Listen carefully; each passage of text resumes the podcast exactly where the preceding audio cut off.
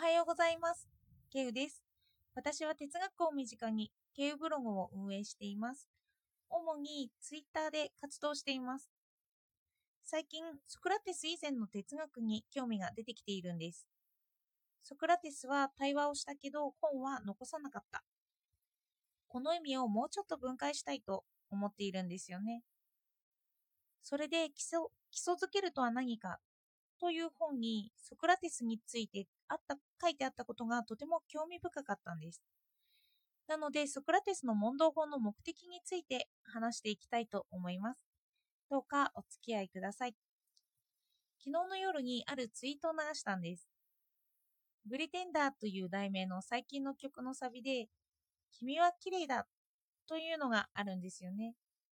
この歌詞を話していて、私はこのサビがとてもいいなと思っていて、それを分解してみたんですよ。このいいねって思った理由をソクラテスから説明しようと思ったんです。の人によってはこの歌詞はなんか浅いんじゃないって言ってそういうのがきっかけで、でも私はいいと思うんだよなということから一回りしてちょっと深さを出してみようかなと思ったんです。ソクラテスといえば問答法で対話ですよね。でも、それを本にはしていなかった。対話は多くしていたのに、本は残さないって少し奇妙な気がしませんか？話すことを本にしたものってあるじゃないですか。だから、本にするとしても対話をそのまま本にすればいいんじゃないかって思ったんですけど、でも本には残さないでっていうのに私はそこが謎だったんですよね。そしたら基礎づけるとは何かの本によるとソクラテスは対話を信じていなかったとありました。ソクラテスは対話を消滅させるために対話を借用したって言うんです。でもそうだとしたら信じていない対話を借用するまでした目的が気になりますよね。ソクラテスで思い起こさ起こされる問答法以外のものといえば無知の知です。私は何も知らないっていうことを知っているっていう。相手の知識を解いていって、実はその人がそのものについてよく知らないってことを自覚させるんです。例えば美ですよね、美しさ。美とは何って相手に話させて、相手の矛盾点を見つけていくんですよ。そして対話が消滅するまで持っていきます。相手が語ることができないところまで行きますよね。でも、美は明確に何かがありますよね。初めに話し出したぐらいですから。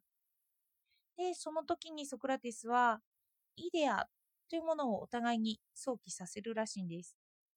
イデアっていうのは理想ですね。で、ここではもう、美は美、あの、美しいっていうそのものを想起させる。で、ここでは私はどうして美が理解できるんだろうってことに対して言葉ではもう言い尽くしてしまったので、あとはそのものを想起させるしかないんですよね。それで言葉で語れない部分まで来て美は美。で、他の言葉が忘れ去られた状態ですよね。の歌詞に当てはめるなら、君は綺麗だということにちょっと似ています。もう他の言葉が忘れ去られた状況。それで、ちなみにイデアって言い出したのは、クラテスの弟子のプラトンです。プラトン哲学の最も深いところは、感覚的事物、物事の中にイデアが存在していることを知ることだそうです。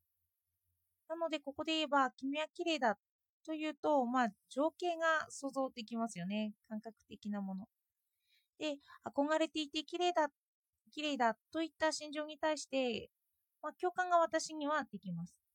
そして、シンプルなのがいいなって思うようなもの。そういうものが出てくるんですよね。で、もしここに他の言語が、言葉が入っていたら、その言葉が邪魔をすると思うんですよね。なので、シンプルに、君は綺麗だというサビがいいなっていう話になります。なんかこう、これを思いか起こさせることに、言葉じゃないイデアや理想形を想像しているってことですよね。で、ここまで語ると、なんか浅くってこのサビが嫌という人も奥深奥深さをしてもらえたのか、深くていい歌詞だねなんて説得してもらえることになりました。そして私はこの説明をしつつ、最近の記事で私が取り扱ったことを思い出しました。倫理学の直感主義である直感のことで、善は善っていう倫理を私はそこで語っています。そして私は造語としてノーカリキュレーションっていう計算のない行動のことを導入しています。ある条件を見て計算がなくいいねって思う。例えば、君は綺麗だと聞くだけでとっさにいいねと思います。これはノーカリキュレーションですよね。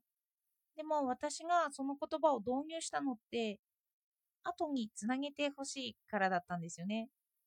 どうしてここでノーカリキュレーションが働いたのかっていう。この場合で言えば、君は綺麗だがいいなと思った。そしてそれは何でだろうって思う。で、そして深掘りしていくと、ソクラテスの話に行くっていうわけなんですよね。そこで言葉でその言葉を言い表せなかったものを少しでも表現しようとする。すると、他の哲学にも関係してくることを発見します。哲学ってこの言葉にならないものを言葉にすることでもあるんですよね。私は君は綺麗だから何かを感じ取った。この感じ取ったものを何か人間にとって根源的なものだろうと。普遍的なものなんじゃないかって。そこでそこを追求した人は追求した人は新しく造語を作ったり、既存の言葉の概念を拡張させたりするんです。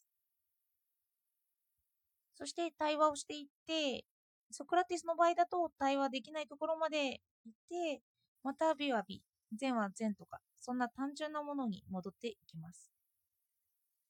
私はその単純なものに戻った時、イデアとかそんな時になって、なんか体験するじゃないですか。そしたら、そこからまた言葉が溢れてくるんじゃないかなって思いました。何かを体験しますよね。そして分かったというようなひらめきがまず起こると思うんです。そしたらそれをまた言葉にしたいっていうことが起こるんじゃないかなって。そんな時にまた哲学している、哲学がしたくなるんじゃないかなって思いました。言葉にしたくなるということですね。で、哲学の語源に戻ると、知を愛するものなんですけど、ソクラテスの場合だと、このイデア、想起されたものにうっとりとしてるんじゃないかなって。そして、これは対話から生まれるんですよね。言葉を借用してイデアに到達しようとする。そして、イデアを愛として実感する。そこで、そして対話にあるものは、まあ、1対1なん、対話でできるのは1対1なんて言いますけど、相手と私だけに現れてくるイデアなのかなと思いました。まあ、たくつまり、イデアたくさんあるということですよね。ちょっとここはまだ私にとっても言語化できていないなということがありますけど、まあ、そういう感覚、まだ言葉にできていない感覚から知を愛するっていうそういうようなものをソクラテスは想像していたんじゃないかななんて思いました。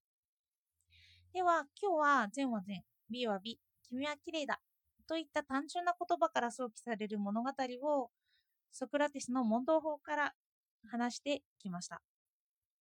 問答法の奇妙な点。文字に起こされたくないけれど対話をする。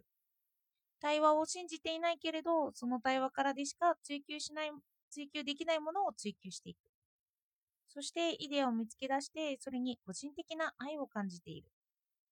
だからソクラテスは哲学が好きなんだってこの哲学は知を愛することにしたんだろうなと、そう思いました。では、今日もお聴きいただいてありがとうございました。